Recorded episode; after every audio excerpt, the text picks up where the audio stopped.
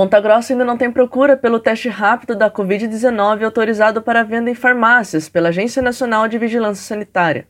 Segundo o coordenador seccional em Ponta Grossa do Conselho Regional de Farmácia do Estado, José dos Passos, foram consultadas cinco das principais redes de farmácias da cidade e, por enquanto, não há demanda pelos clientes e nem oferta pelas empresas privadas. Em Curitiba, uma rede de farmácia executa os testes rápidos no valor de 180 reais e por meio do agendamento online.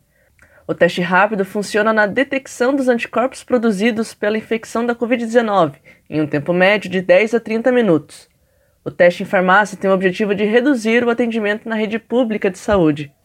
Segundo a biomédica Tawana Kohl, o processo de diagnóstico feito pelo laboratório é mais preciso por trabalhar com a amostra de sangue centrifugada, o que evita o falso negativo.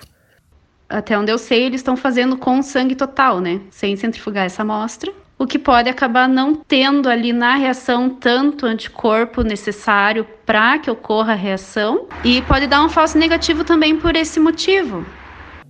A Agência Nacional de Vigilância Sanitária ressalta que o resultado negativo do teste não exclui a possibilidade da pessoa estar contaminada pelo coronavírus, e o resultado positivo não deve ser considerado como prova absoluta. Eu sou Erika Fernanda e esse foi o Boletim Covid-19 Informação contra a Pandemia produção diária do curso de jornalismo da Universidade Estadual de Ponta Grossa.